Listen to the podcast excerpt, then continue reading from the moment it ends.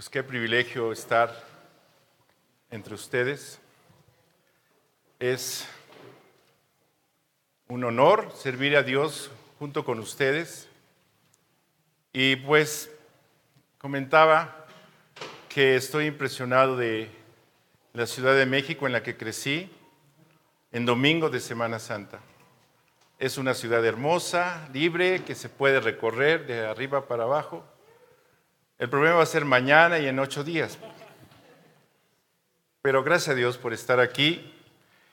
Yo preparé este, este tema para compartir con ustedes el, el propósito. Ayer comentaba para los que estuvieron que yo anhelaba que esta iglesia permaneciera hasta que el día de Jesucristo se diera y Él regresara.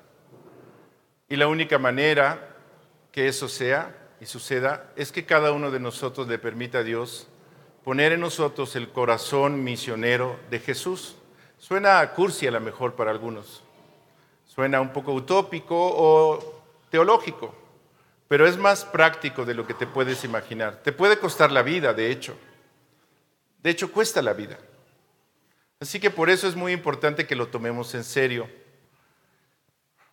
Hace algunos años comencé a estudiar la Biblia. Tengo 41 años que recibí a Cristo y desde el principio mi propia necesidad y la provisión que Dios puso a mi alcance en mi iglesia me permitió comenzar a estudiar la Biblia. Y de los primeros estudios que recibí fue este que voy a compartir como un resumen. A lo mejor algunos de ustedes lo tienen. Se trata del plan de Dios para tu vida. Algo muy personal pero que tú tienes que valorar. Bueno, para Dios hay solamente dos tipos de personas. Nosotros podemos catalogar a las personas por su clase social, por su origen étnico, por si nos caen gordas o no nos caen gordas, etc. Pero para Dios solamente hay dos tipos de personas. Los que ya nacieron de nuevo y tienen vida espiritual, han sido perdonados y han sido rescatados y son parte de su ganancia, y los que aún todavía no, todavía no, o no han escuchado o no han decidido entregar sus vidas al Señor Jesucristo. Pero para los que no conocen todavía la salvación, el proyecto de Dios es que todos vengan al conocimiento de la verdad el proyecto de Dios para la humanidad que no ha sido rescatada es que cada uno sepa al menos que Dios le ama y que sus pecados han sido pagados en la cruz y que tiene esperanza. El mundo no nos da esperanza. La esperanza de esta vida es dar el último suspiro, como lo dice la Biblia. Ahí se acaba todo. Pero nosotros recibimos una mente, un alma, un espíritu que requiere esperanza para trascender. De manera que es importante escuchar la palabra de Dios. Si tú, si tú todavía no sabes que tus pecados están perdonados, todavía no has establecido una relación personal con Jesucristo, este mensaje es para ti. Si tú ya lo recibiste, tú decidiste en algún momento en tu vida aceptar al Señor Jesucristo como tu Señor, aceptar el pago que Él dio por tus pecados y recibirlo en tu corazón, este mensaje es para ti. Porque Dios Dios tiene un plan para la vida de aquellos que no lo han conocido y para la vida de aquellos que lo han conocido. Al final voy a concentrarme en la vida de aquellos que todavía no lo han conocido. En este momento voy a enfocarme a aquellos que hemos recibido a Cristo y que tenemos el privilegio de saber que Dios tiene un plan para nuestras vidas. Como dice Romanos 8:29, podemos tener una visión que Dios decidió poner a nuestro alcance a través de la promesa en su palabra, que dice, porque a los que antes conoció, aquellos que un día escucharon, que supieron de su necesidad y que abrieron su corazón al testimonio de Dios y lo creyeron, aquellas personas que decidieron dar más veracidad al testimonio de Dios que al testimonio de los hombres, que es contrario. Porque todos tenemos que basarnos en un testimonio que recibimos. No fuimos testigos de la historia, solamente somos testigos del presente. Todos tenemos que basarnos en un testimonio. Y el testimonio que Dios ha dado es vida eterna a través de Jesucristo, para todos los que creen en Él. Y los que hemos creído en Él tenemos que entender un proyecto de Dios para nosotros, una herencia que Dios ha puesto a nuestro alcance, porque a los que antes conoció también los predestinó. Decía que esta palabra predestinó y este concepto bíblico es mal entendido. Hay todo un conflicto, pero Dios no condena a nadie al infierno. Dios no predestinó a ninguna persona para perderse. Dios ha dado al hombre la misma esencia de su ser porque dice que fuimos creados a imagen y semejanza de Dios y Dios es libre para elegir. Y Dios elige el bien siempre, porque Dios es santo, Dios es santo y Dios es santo. Su elección está tomada. Dios decidió crearnos para que eligiéramos qué queremos. Y en esta elección, para aquellos que recibimos a Cristo una vez que fracasamos por haber pecado y que Dios pone a nuestro alcance la salvación, en ese momento nosotros entramos en un proyecto de Dios que concibió desde antes y desde antes nos destinó a ese proyecto, que comienza el día que nos haya en Cristo, dice la Escritura. En el momento que Dios toma a una persona que decide aceptar la salvación, en ese momento Dios da a esa persona un destino, un, un objetivo que consiste, como dice este versículo, para que, dice, porque a los que antes conoció también los predestinó para que fuesen hechos conformes a la imagen de su Hijo, para que Él sea el primogénito entre muchos hermanos. Así que el proyecto de Dios es muy ambicioso.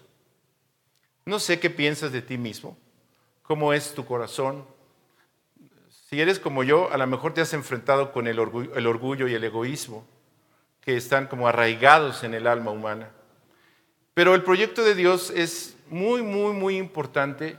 La palabra que queda aquí es a lo mejor más grande de lo que puedo decir, porque Dios ha decidido hacer de ti un Cristo pequeño, un hermano menor. ¿A qué me refiero? Bueno, el único que Dios engendró en ese sentido, como el primogénito es Él. Pero una vez que nosotros escuchamos el Evangelio, la Biblia dice que nos adoptó como hijos suyos y nos engendró. Dice que todos los que le recibieron, los que creen en su nombre, les dio potestad de ser hechos hijos de Dios, los cuales no son engendrados de carne ni de voluntad de, no son engendrados de carne ni de voluntad de varón, sino de Dios. Así que traemos sus genes, aquellos que hemos nacido de nuevo. Por eso dice que la nueva naturaleza no peca, ni quiere pecar. No sé si tú te encontraste una vez que te convertiste que ya no querías pecar. Te incomodaba, te sentías mal, te avergonzaba.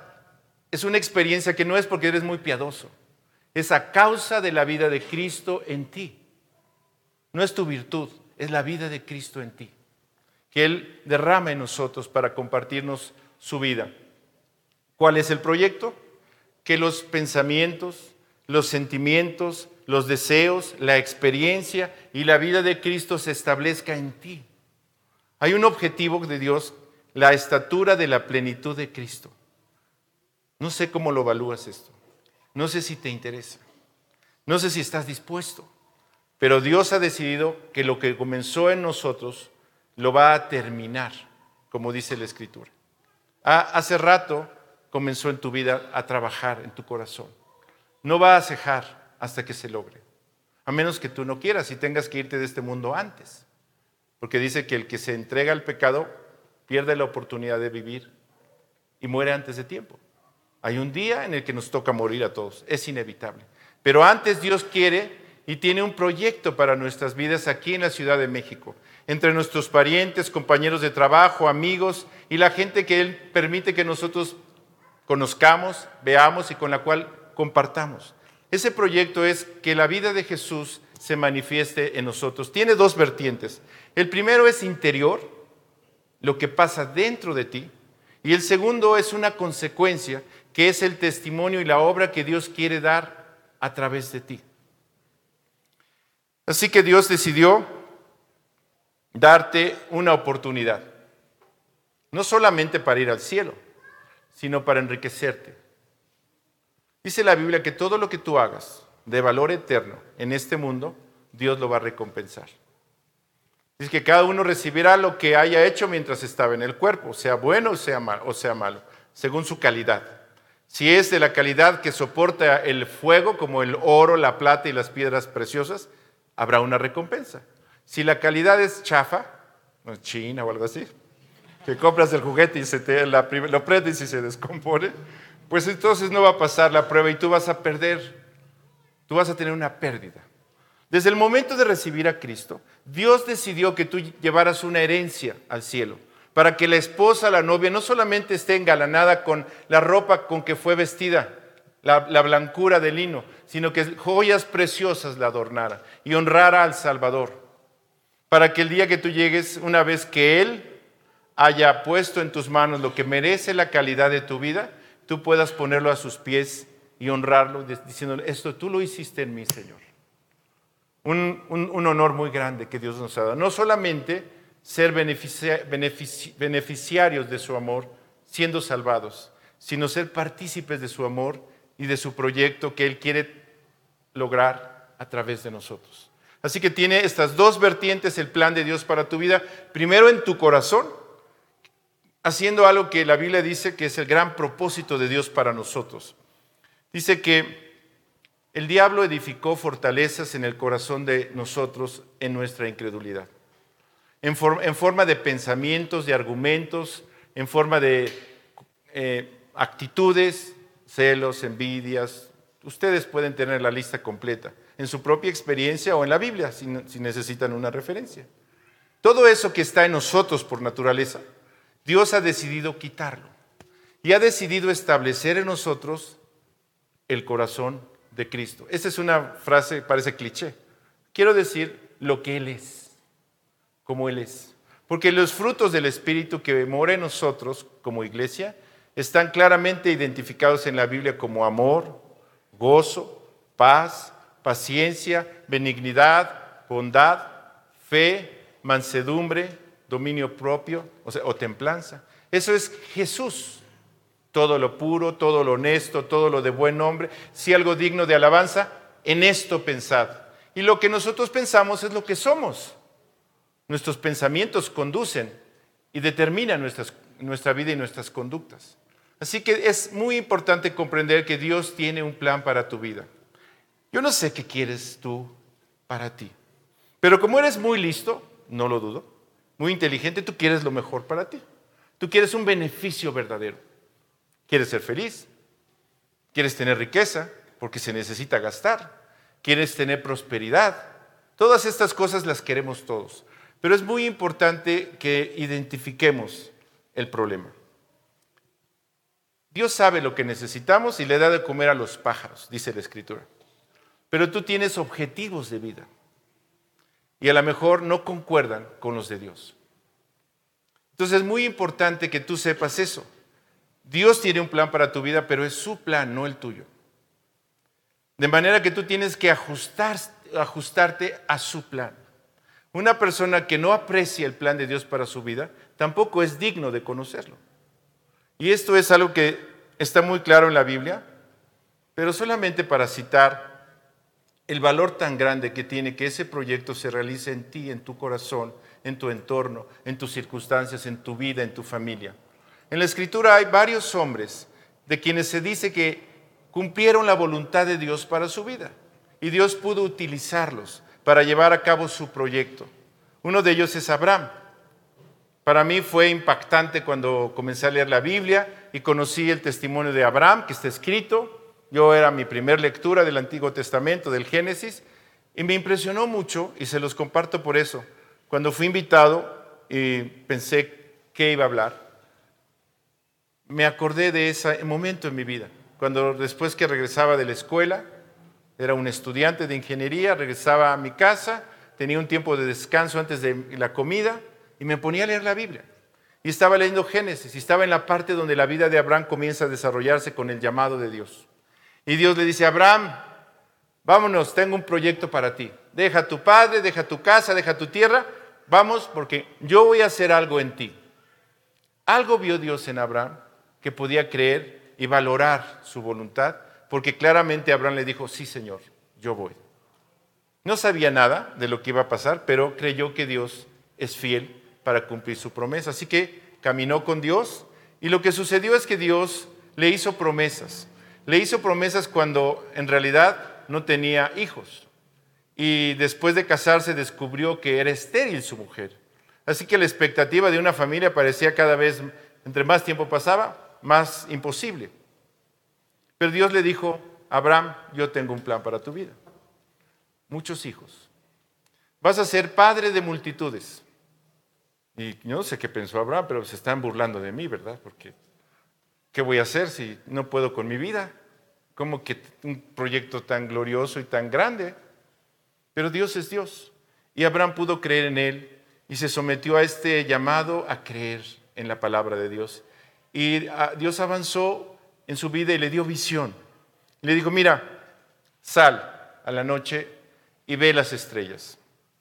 Pues muy difícilmente se pueden contar, pero algunos astutos en una noche clara, estrellada, contaron 1600 estrellas importantes. Y realmente decían que la Biblia era una mentira, que era una historia, porque no podía ser científica. Pero los ignorantes eran otros. Porque sabemos que la multitud de estrellas es comparable a los granos de mar, tal como Dios dijo.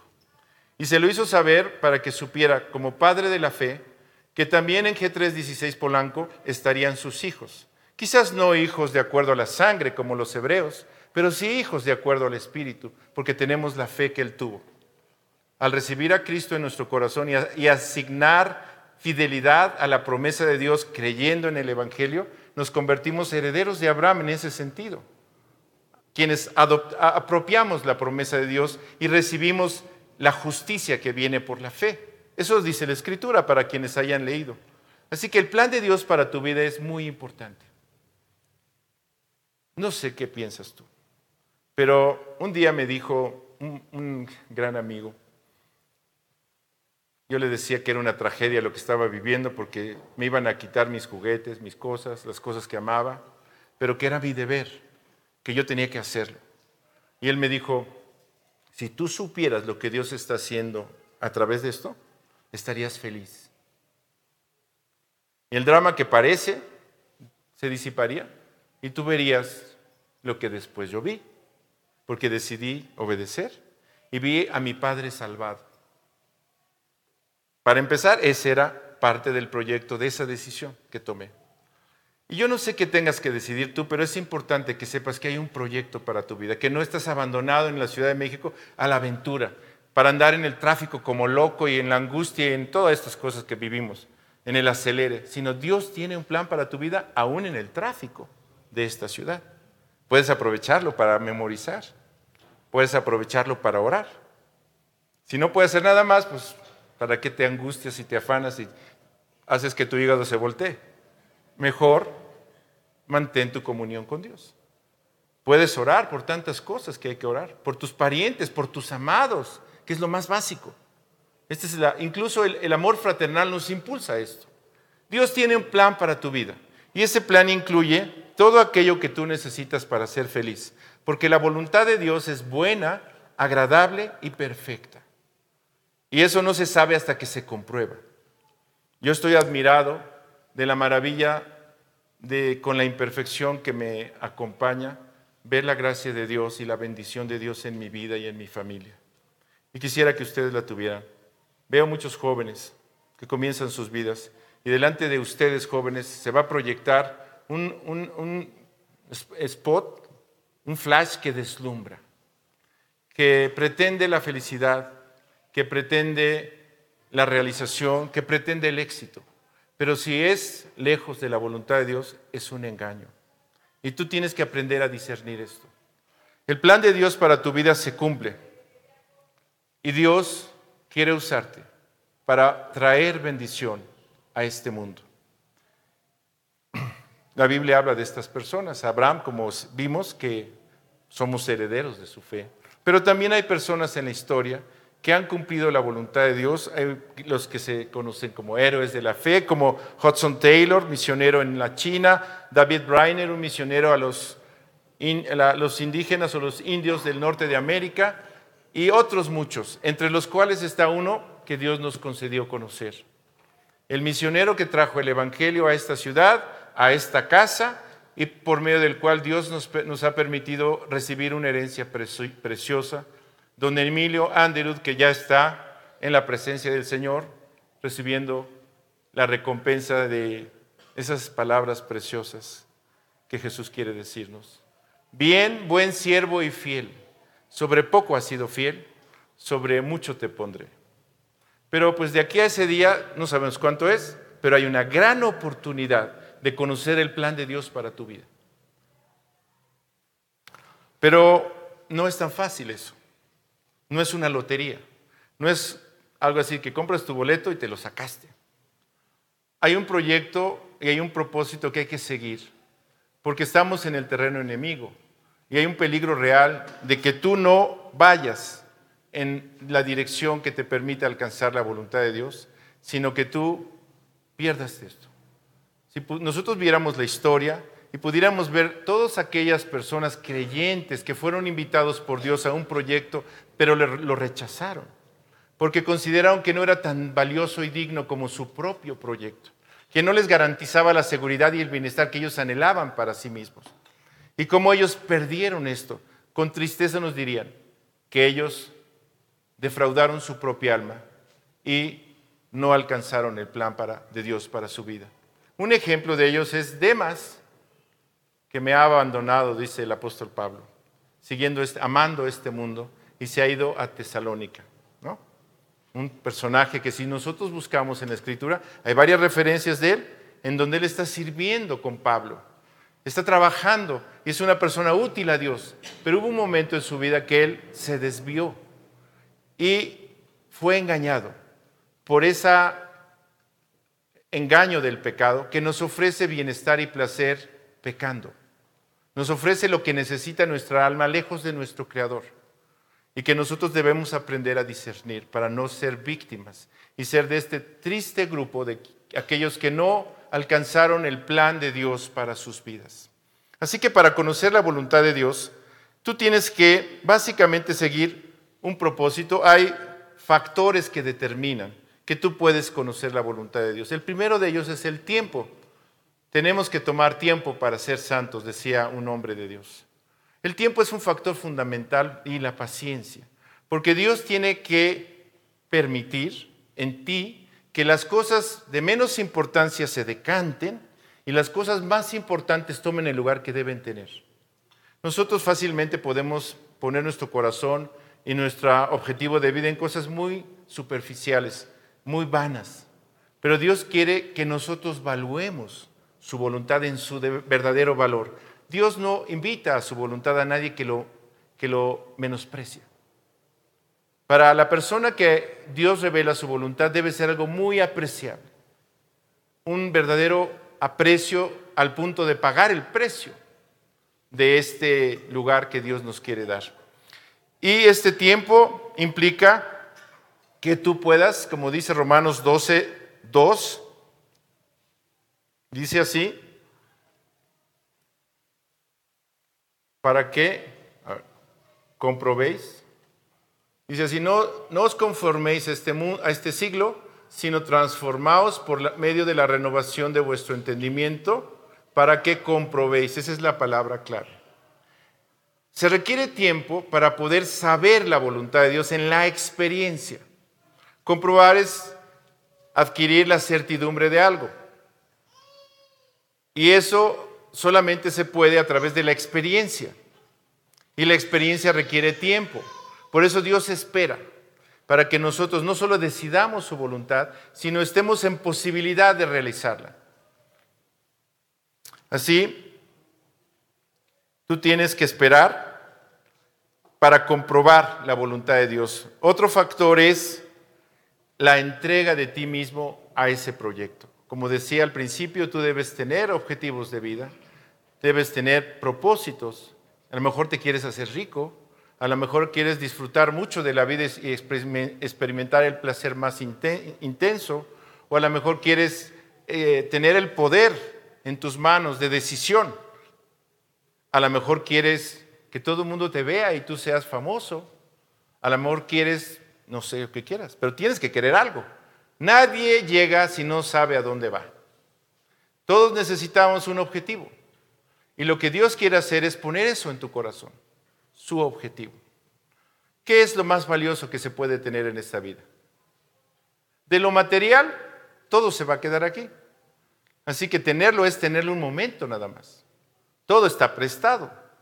Así que es muy tonto si tú te aferras y te enfocas y te abrazas de lo temporal. Llámese riqueza, fama, fortuna, gloria para ti mismo, lo que el mundo ofrece. Pero Dios ha decidido proveer para ti algo de muchísimo más valor. Lo que Dios quiere, la voluntad de Dios. Que podemos perfectamente identificar en la Escritura como un proyecto de salvación. Un proyecto del que ya somos beneficiarios. En el cual Dios a través de alguien nos hizo partícipes del mensaje que nos permite hoy estar perdonados, liberados, invitados a una vida de relación con Él, en la cual Él ha decidido manifestarse en nosotros, bendiciéndonos y haciéndonos bendición. Por lo cual, debes esperar que si entregas tus planes, Dios te revele los suyos para ti. Hay principios generales de la voluntad de Dios que están en la Escritura que todos debemos seguir. Todos debemos ser santos en el sentido de que estar apartados para Dios.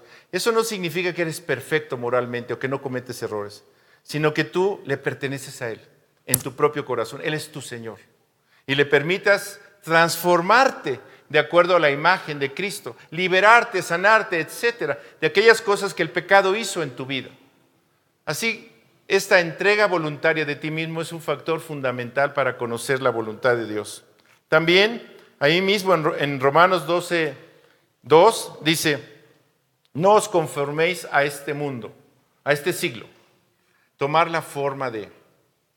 ¿A qué se refiere este requisito, este factor para conocer la voluntad de Dios? El apóstol Pablo le dice a los corintios, yo no les digo que se salgan del mundo, yo no les digo que se vayan a una secta ahí entre ermitaños y que no participen de la vida en el Distrito Federal, sería muy bueno, ¿no? Sería un descanso. Pero dentro del mundo, los deseos de la carne, los deseos de los ojos, la vanagloria de la vida, no provienen del Padre, sino del mundo. Y el mundo pasa y sus deseos. Así que tú tienes que conformarte no a eso, los deseos de la carne, los deseos de los ojos, la vanagloria de la vida, que no provienen de Dios, Debes tomar la forma o conformarte al proyecto de Dios que tiene para tu vida, lo cual requiere una, el siguiente factor es una mente renovada, un corazón al cual Dios se puede dirigir y el, el cual Dios puede conducir. Una mente renovada, como dice, no os conforméis a este siglo, sino transformaos por medio de la renovación de vuestro entendimiento. El entendimiento natural que todos tenemos nos lleva a buscar satisfacer las necesidades que tenemos a través de lo que el mundo nos ofrece. Ese es el entendimiento natural, pero hay otro entendimiento, otro discernimiento que es espiritual, que nos permite encontrar la satisfacción a nuestras más profundas necesidades en una íntima comunión con Dios, para lo cual fuimos creados. Y entonces descubrimos la felicidad, descubrimos la paz, descubrimos el amor, lo experimentamos y comenzamos a tener una nueva mente de acuerdo a los principios de Dios que son contrarios al mundo. Por eso encontramos un conflicto, porque mientras Dios nos dice que debemos ser mansos, dóciles a su guía, en el mundo te dice, entre más brioso seas y más impongas tu voluntad, más éxito tendrás. El mundo nos dice, no, tú, luego tú y luego tú. Y Dios dice, Bienaventurados los pobres en espíritu, porque de ellos es el reino de los cielos. Bienaventurada la persona honesta que reconoce más allá de la apariencia que da, de la personalidad, la realidad de su corazón y de lo vulnerable que es, de lo necesitado que es, de lo pobre que es espiritualmente, porque a esas personas se les puede predicar el Evangelio, se les puede dar a entender la verdad de la salvación y esas personas pueden aceptar porque lo necesitan la salvación y entonces Dios puede bendecir y hacer de estas personas herederos del reino de los cielos. Son conceptos totalmente distintos. Tú tienes que permitirle a Dios renovar el entendimiento con el que te conduces en la vida. A veces tardamos en entender, A veces la necedad de nuestro corazón, los errores, nos enseñan que no es por ahí, que tenemos que asimilarlos, las verdades que Dios nos enseña como reales y no como una conveniencia temporal. Cuando Dios puede cambiar nuestra mente, nosotros libremente caminamos en la voluntad de Dios. También Dios ha decidido que tú tengas eso en tu vida. Pensando en los jóvenes que yo veo, yo tuve 19 años, o tenía 19 años cuando me convertí, y yo tengo 60 años. Y puedo voltear atrás y ver la misericordia que Dios ha tenido conmigo y el privilegio que tengo de conocerlo y de servirlo, a pesar de mí, a pesar de las circunstancias. Y me emociona tanto ver a los jóvenes y pensar que ellos tienen esa misma oportunidad que yo tuve y los aliento y los estimulo y les conmino y cuál otra palabra, a que entreguen sus vidas a Jesús. Si quieren ser felices, no hay otra manera. Si ya naciste espiritualmente, es la única forma. Él te hizo para eso. No solamente para participar, participarte de su vida en ti, sino para hacerte una bendición por donde tú pasas. De manera que tú deberías considerar seriamente la voluntad de Dios para tu vida. Algunos dicen, bueno, dime lo que es la voluntad de Dios para mi vida. Yo analizo, voy a hacer una contabilidad a ver si me conviene y si me conviene le entro. En esos términos, Dios no negocia con nadie. Tú tienes que aceptar que Él te ama más de lo que tú te amas. Tú tienes que aceptar que Él es más sabio que tú para determinar lo mejor para ti. Porque tú no nada más necesitas un peso en la bolsa, o un dólar, o lo que tú quieras. Money on the back. Tú necesitas peace on the heart, o paz en el corazón. Necesitas gozo en el alma. Necesitas victoria sobre el pecado. Necesitas sabiduría para conducirte. Necesitas ser bendición. Y por ti mismo no puedes. Por el egoísmo y el orgullo. Necesitas la vida de Cristo. Y ese es el proyecto de Dios para nosotros estamos invitados a participar de Cristo. De manera que hay tres factores o tres fuentes para que Dios te pueda guiar.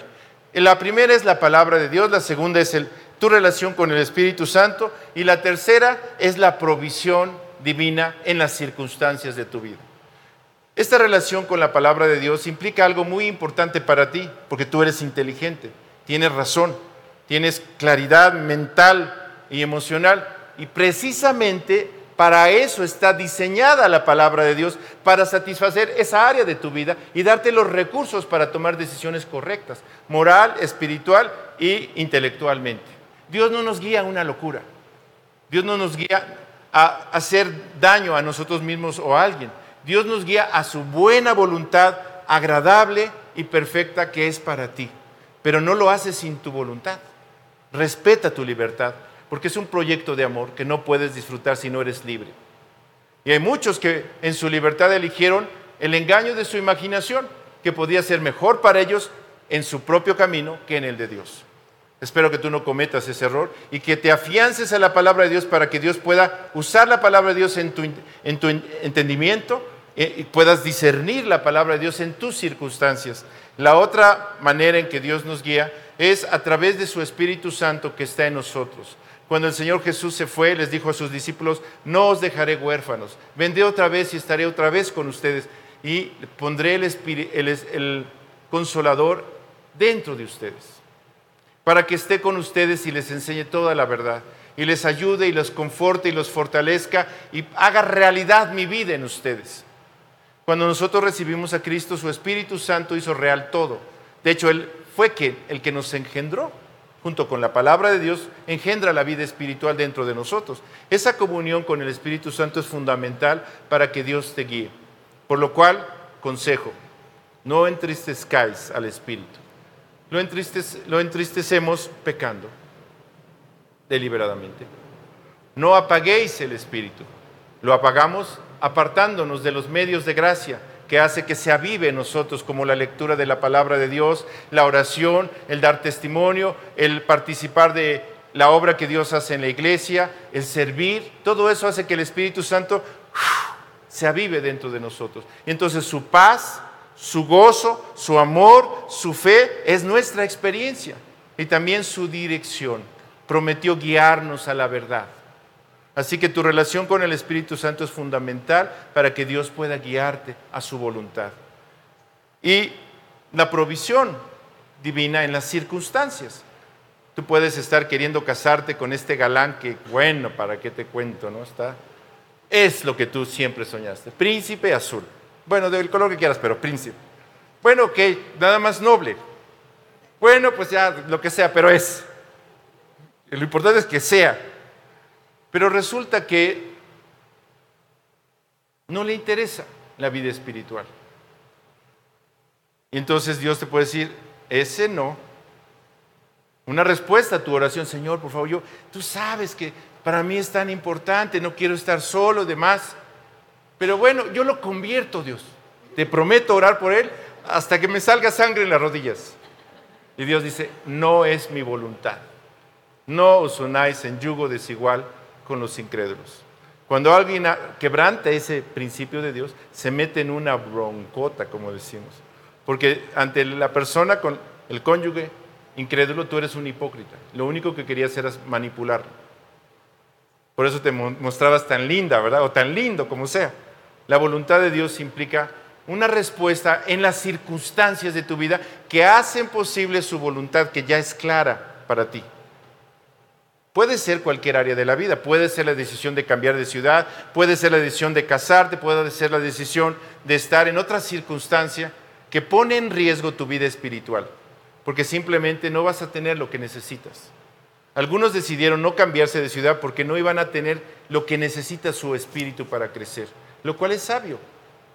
Otros decidieron hacer la voluntad de Dios asumiendo el reto de ir a otra, otra ciudad o enfrentar un, un reto en sus vidas, confiados en que la palabra de Dios los iba a guiar. Esto es algo muy personal, pero tú tienes que entender que las circunstancias es un medio de Dios proveyendo. Se le dice técnica o teológicamente la providencia divina. Cuando yo era joven había una tienda enfrente de mi casa que decía la providencia divina. Y había una figurita de una imagen, ¿no? Y decía, pues eso es la providencia divina, una, una imagen, ¿no? No tenía ni idea. Pero la providencia divina es que Él provee para ti lo que tú necesitas para hacer su voluntad. De manera que Tú que quieres la voluntad de Dios, debes saber que hay un riesgo. El riesgo es que no madures para poder llevar la carga. Los niños son preciosos, los amamos con todo el corazón, lindos, tiernos, dependientes de nosotros, eso nos gusta mucho, pero no están destinados a ser niños, están destinados a ser maduros, a ser adultos. Y nosotros participamos de ese desarrollo, pero sería anormal indeseable que tu hijo de 20 años necesitara que le, enseñara las tablas de multiplicar. Algunos lo necesitan, pero... O que les cambiara sus pañales. No sería ninguna cosa deseable. Sería totalmente antinatural. Pues hay un riesgo real en la vida espiritual, porque si tú no maduras en tu relación con Dios y creces sin obedecer la palabra de Dios, tú no vas a desarrollar tu vida espiritual. Y eso la Biblia le llama creyente carnal. Dice, ustedes debiendo ser maestros, tienen, le dice a los corintios Pablo, tienen necesidad que se les vuelvan a enseñar las cosas desde el principio. ¿Por qué? Porque no las obedecieron, no las asimilaron, no las creyeron.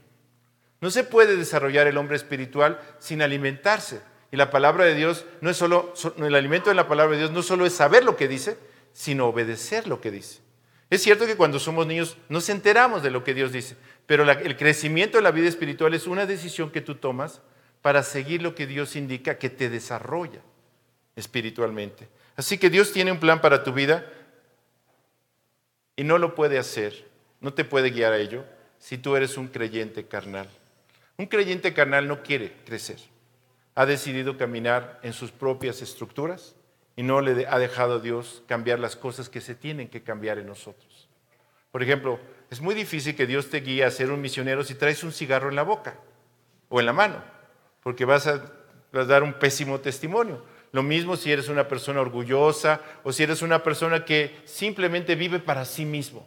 El proyecto misionero es dar, dar, dar lo de Cristo. no lo tuyo, por eso lo puedes dar. Si no, te quedarías pobre, ¿verdad? Pero damos lo de Cristo es una fuente inagotable. Entre más das lo de Cristo, más vale para ti lo de Cristo. De manera que el objetivo de Dios, para concluir este mensaje, es hacer de ti un misionero. Alguien con una misión, que no está de, de oquis, como dicen, en este mundo, sino que tiene un propósito de vida, lo cual motiva y alienta el corazón de esta persona a vivir. No necesariamente tienes que ir a la China o a África para ser un misionero. Puedes ir a Israel como Corina, qué padre que está llegando. Ayer llegó a Israel Corina. Ella me decía que estuve con ustedes hace tres semanas, cuatro semanas, en un evento que tuvimos aquí y pudimos comer con ella. Yo la quiero mucho, la conozco desde que éramos jóvenes, crecimos juntos y me decía, yo le digo, ¿y qué onda con Israel? Pues así nos llevamos, ¿no? ¿Qué onda y eso? Y me decía, bueno, pues yo no sé, yo se lo dejé a Dios, ya le dije tantas veces que quiero ir, pero pues no me da la visa. Así decía ella, ¿no? Pero mi corazón está allá, sin embargo no quiero sufrir. Si Él me quiere aquí, pues está bien, porque realmente estar con Oscar es estar muy bien. Apuraré. Pues estaba aquí sirviendo también. Y me dio tanto gusto escuchar a, Juan Manuel de León en este recinto el martes anterior dar la noticia de que, por milagro divino, no se puede de otra manera, porque le habían dicho en la, embajada que no se podía, que eso no sucedía nunca, que le dieran una visa así en Israel a una persona en esas circunstancias, que ya estaba cerrada la puerta. Pues Dios dijo, no está cerrada. Y por los medios que él tiene, se le dio la visa. Y ella está ya en Israel yo, supongo que experimentando la paz de estar en el lugar de la voluntad de Dios para su vida. ¿Dónde estás tú? No sé cuánto tiempo tienes en Cristo, no sé por qué vives, pero sábelo, Dios quiere hacer algo en tu vida. Dios quiere usar tu vida. No tienes que ir hasta Israel. Puedes comenzar en Jerusalén, pero en en el Jerusalén tuyo. Cuando la obra comenzó, la obra que Dios se propuso de llevar el Evangelio al mundo, comenzó en Jerusalén. Y luego, como por círculos concéntricos, en Samaria, en Judea y hasta lo último de la tierra. Y recibiréis poder cuando haya venido sobre vosotros el Espíritu Santo. Y me seréis testigos en Jerusalén, en Judea, en Samaria y hasta lo último de la tierra. En tu cuarto, en la sala, en la escuela, en el trabajo, en el tráfico, a lo mejor Dios te permite trascender a algún estado de la República, lo cual ya es un honor. Bueno, también servir aquí es un honor, pero es una aventura, como nos pasa a nosotros. Y quién sabe si Dios te quiere en otro país. ¿Por qué le vas a impedir a Dios el privilegio de usarte? Y a ti robarte la bendición de participar del proyecto de Dios y honrar a Jesucristo con tu vida. No hay nada más que servir a Dios en tu capacidad. No hay nada más hermoso y valioso. Pero ¿cómo te convenzo de eso? ¿Qué hago? ¿Me, paro de manos? ¿Digo más palabras? Mejor dejamos al Espíritu Santo que obre en nosotros. Y como prometí, dije que al final iba a tratar el asunto de aquellos que todavía no habían nacido de nuevo. A veces el conocer la palabra de Dios y el enterarse de la verdad de la salvación es una experiencia que nos trae una, como un colapso emocional, social y demás. Alguien viene y nos dice que hay una esperanza para nosotros, que hay una nueva vida, pero nosotros estamos dudosos. No sabemos si al entregarle nuestra vida a Cristo va a ser un buen negocio, si nos va a convenir. Pues Dios te ama más que tú. Y es tan valioso para Él que decidió venir desde el cielo en ese proyecto misionero que mueve su corazón, su pulso. Hoy estamos en pulso, ¿verdad? Este segundo día de pulso. Pues lo que mueve el corazón de Dios es tu alma. Si todavía no conoces a Cristo, tienes hoy la oportunidad de recibirlo. No porque yo lo digo, sino porque cada vez que la palabra de Dios es expuesta y el Espíritu Santo puede poner en el corazón de las personas que todavía no se convierte la necesidad, la convicción de pecado, la urgencia, porque se van a ir al infierno. Porque la soledad eterna, la angustia eterna, el sufrimiento eterno es una realidad que merece el pecado, de lo que nos testifica la conciencia. Y Dios pone a nuestro alcance ese sufrimiento en nuestro lugar a través del amor con el que nos ha amado, con el que nos ha creado. Si todavía no, has recibido a Cristo, si todavía no te has arrepentido de tus pecados y aceptado que Cristo sea tu Salvador, hoy, hoy es tu día. Hoy lo puedes hacer. Lo único que tienes que hacer es ser honesto contigo mismo y decirte a ti mismo, soy pecador. Eso no es muy difícil si eres un poco honesto. ¿O sí? La verdad es que todos somos más pecadores de lo que queremos reconocer o lo que podemos reconocer. Pero si tú reconoces pequé, pervertí lo recto y no me aprovecha, esa es la clave. Porque el engaño del pecado nos enseña que nosotros vamos a sacarle provecho al pecado. El diablo nos dijo, no morirás si pecas desde la primera pareja, pero la verdad es que pecas y mueres. El gran engaño en el que el hombre, muchos hombres están. Pero si quieres reconocer que has pecado, que no tienes una relación con Dios, Jesucristo fue a la cruz por ti por eso, para saldar tu cuenta, para poder perdonar tus pecados y darte una comunión con Dios personal y hacerte partícipe del proyecto para tu vida que inicia con el perdón de tus pecados y la salvación de tu alma, la restauración de tu vida con Él, naces espiritualmente y comienzas a disfrutar de una comunión con Él. Si no has recibido a Cristo y lo quieres hacer, yo voy a hacer una oración con el propósito de guiarte. Obviamente, permítemelo, yo sé que cada uno tiene su propia libertad, solamente lo hago para guiarte, yo no puedo tomar tu decisión, solamente es para acompañarte en esta decisión. Y si no sabes qué decir, para que tengas una idea de lo que debes decir. Pero básicamente es la oportunidad que Dios te da de aceptar a Jesús y elegir la vida eterna, elegir nacer de nuevo, aceptar el perdón de tus pecados, aceptar el pago que Él hizo por ti, recibirlo como tu Señor y tu Salvador. Si no lo has hecho, yo te invito a que hoy le pidas a Jesús perdón y le pidas que entre en tu corazón y te salve. A menos que quieras ir al infierno. Nadie quiere eso, obviamente. Pero sí podemos ser incrédulos ante la realidad del juicio que merece el pecado. Deshonestos con nosotros mismos, porque la conciencia nos testifica eso, que lo mal merece mal, o que está mal lo malo, que es lo mismo. Entonces vamos a orar, les pido me acompañen, y si tú quieres recibir a Cristo, repite esta oración en tu corazón en silencio. Gracias Dios por el privilegio de tener la vida y estar delante del testimonio que tú dejaste en este mundo. No solo de tu creación y de tu grandeza y de tu santidad en mi conciencia, que me dice que está malo malo, pero a través de este testimonio que he escuchado, de que Jesucristo me amó y pagó mis pecados. Por eso esta mañana te pido perdón de todo lo que yo he hecho contra ti Señor, perdona todos mis pecados, todos los que recuerdo. Perdóname todos mis pecados, porque no solo son los que recuerdo, pero también los que no recuerdo. Y acepto que tú los pagaste por mí, que tú me amaste. Y te pido que entres en mi corazón para transformar mi vida, para que caminemos juntos por este mundo para que tú hagas tu voluntad en mí y para que tú puedas cambiarme y usarme. Te lo pido en el nombre de Jesucristo. Amén.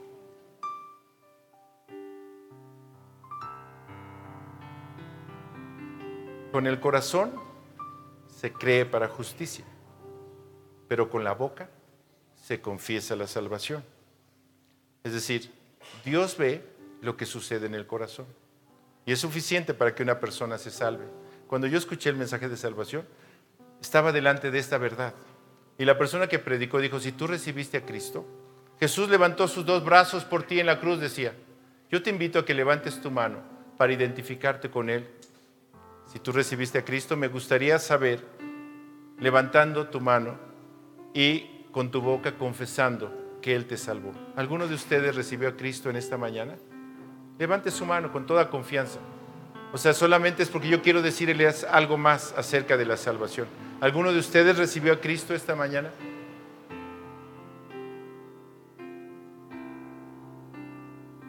Puedo pensar que todos ya lo tienen. O puedo pensar que hay una gran lucha en tu corazón para entregarle tu vida. Realmente Él está al alcance de nosotros y nos ha hecho libres. Y lo que busca es que usemos esta libertad para establecer una relación con Él, por la fe en su palabra. Bueno, pues yo he terminado. Les agradezco su generosidad y el privilegio que me han concedido de compartir la palabra. A Oscar en especial, a todo su staff, a todos ustedes, parte de este precioso grupo. Dios los bendiga y recuerden, Dios tiene un plan para sus vidas.